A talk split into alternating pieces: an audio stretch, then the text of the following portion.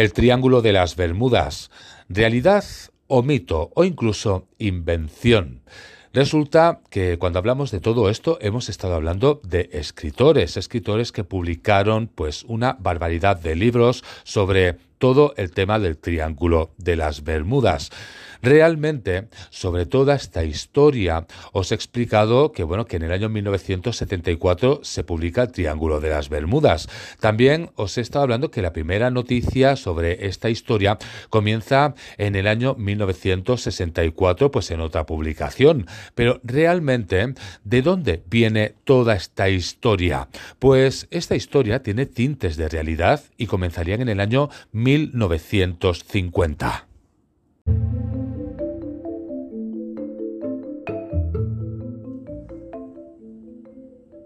Cuando hablamos del Triángulo de las Bermudas, existe un punto donde se encendió la mecha real.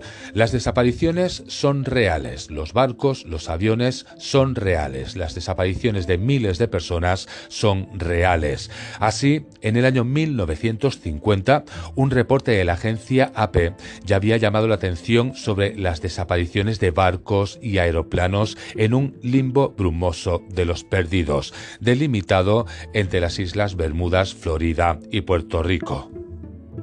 De toda historia real, con el tiempo acaban apareciendo leyendas, mitologías, pero también acaban apareciendo las mentiras.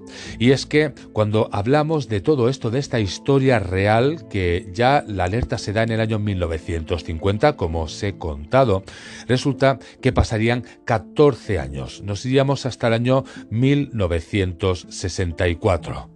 Aquí entraría en acción el divulgador de lo paranormal Vincent Gaddis, que bautizaría la zona como el Triángulo de las Bermudas en la revista Argosy, como ya os he comentado a lo largo del programa. Contaba, entre otras, las historias del Merin Suffolkin, que navegó hacia lo desconocido cuando en el año 1963 iba de Vermont a Norfolk, y el vuelo 19, donde los cinco aviones torpederos con 14 hombres que se desvanecieron durante una misión de entrenamiento en diciembre de 1945. Claro está, esto no sería más que el comienzo, porque Gaddis amplió el misterio en su libro Horizontes Invisibles del año 1965, con casos como el del Cotopaxi, que desapareció en el año 1925 en la ruta de Charleston a Habana, y también del buque alemán Freya, encontrado sin tripulación bastante cerca de Cuba en octubre del año 1902. Pero realmente el que se llevaría el gas al agua fue Berlitz, sin duda alguna.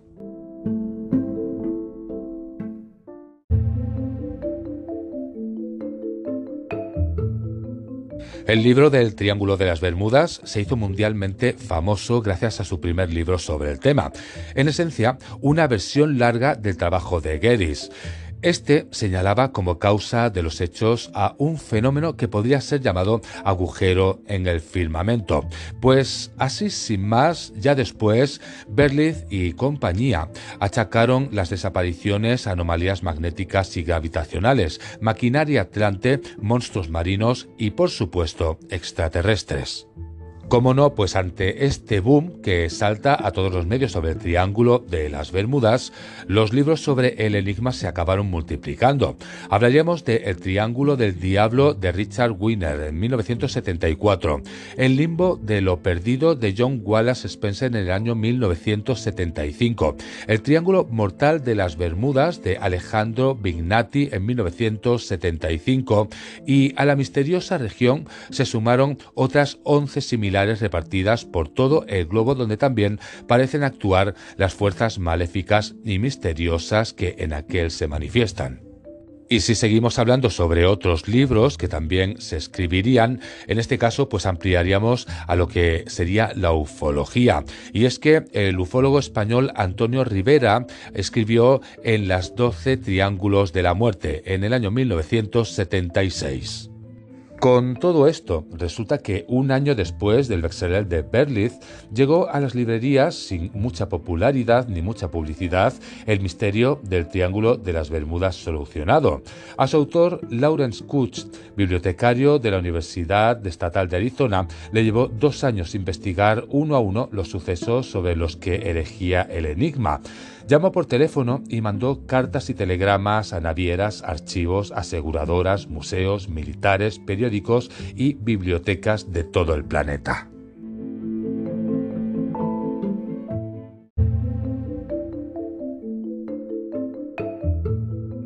Según su conclusión final, la leyenda del Triángulo de las Bermudas es un misterio manufacturado.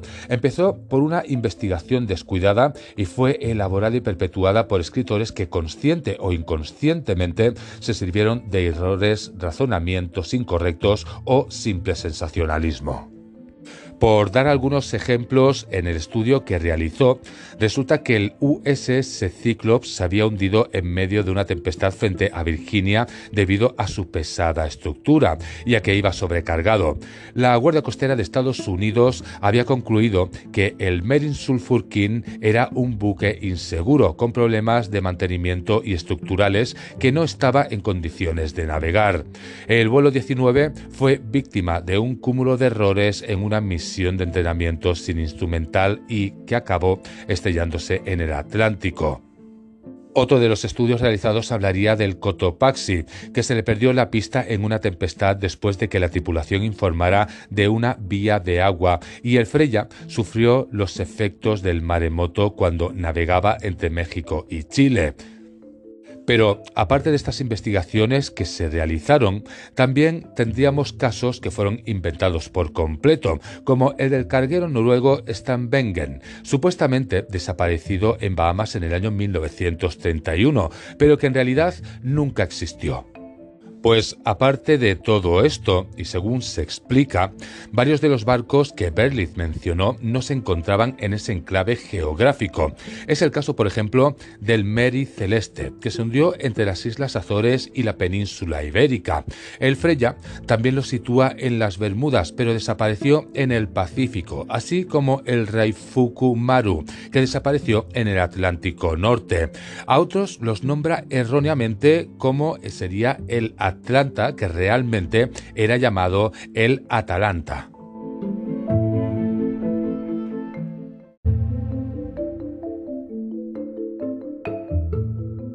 También en sus libros aparecerían otras desapariciones que no fueron tales, como es el caso de los buques de guerra Proteus y el Nereus en 1941, que está constatado que se hundieron en acciones bélicas. Para el hundimiento del Rubicon, Berlitz mintió afirmando que desapareció en circunstancias de clima normal cuando estaba comprobado que hubo una fuerte tormenta en la zona. Y cómo no, y lo que ya os he comentado, en otras ocasiones acabaría recurriendo a escribir sobre barcos ficticios como sería el Stavanger. Sumando pues todo esto que se está explicando a la investigación de Kutch, este reveló una gran cantidad de incoherencias y falta de exactitud entre los informes de Berlitz y las declaraciones originales de los testigos, participantes y otros involucrados en los incidentes iniciales.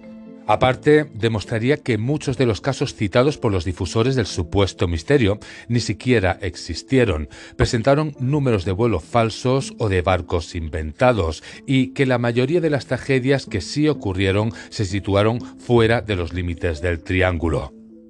Al final, pues con todo esto que os he estado explicando en esta parte, como ya os comentaba, eh, pues hay algo, es decir, hay cosas que son inventadas, hay otras que, bueno, que simplemente son una leyenda, una mitología y que no hay que creerlas todas. Pero ojo, porque igual que hemos estado explicando todas estas historias, bueno, historias que sí han sido reales, otras que, bueno, que quedan ahí un interrogante y esto que es una falsedad, se podría decir, también hay que decir que hay casos en los cuales no hay explicación. Hay muy pocos casos, eso sí, son casos mínimos, pero hay algunos que no tienen explicación de ningún tipo. Bien, pues con todo esto pasamos a la última parte del programa de hoy. Vamos a hablar de ufología.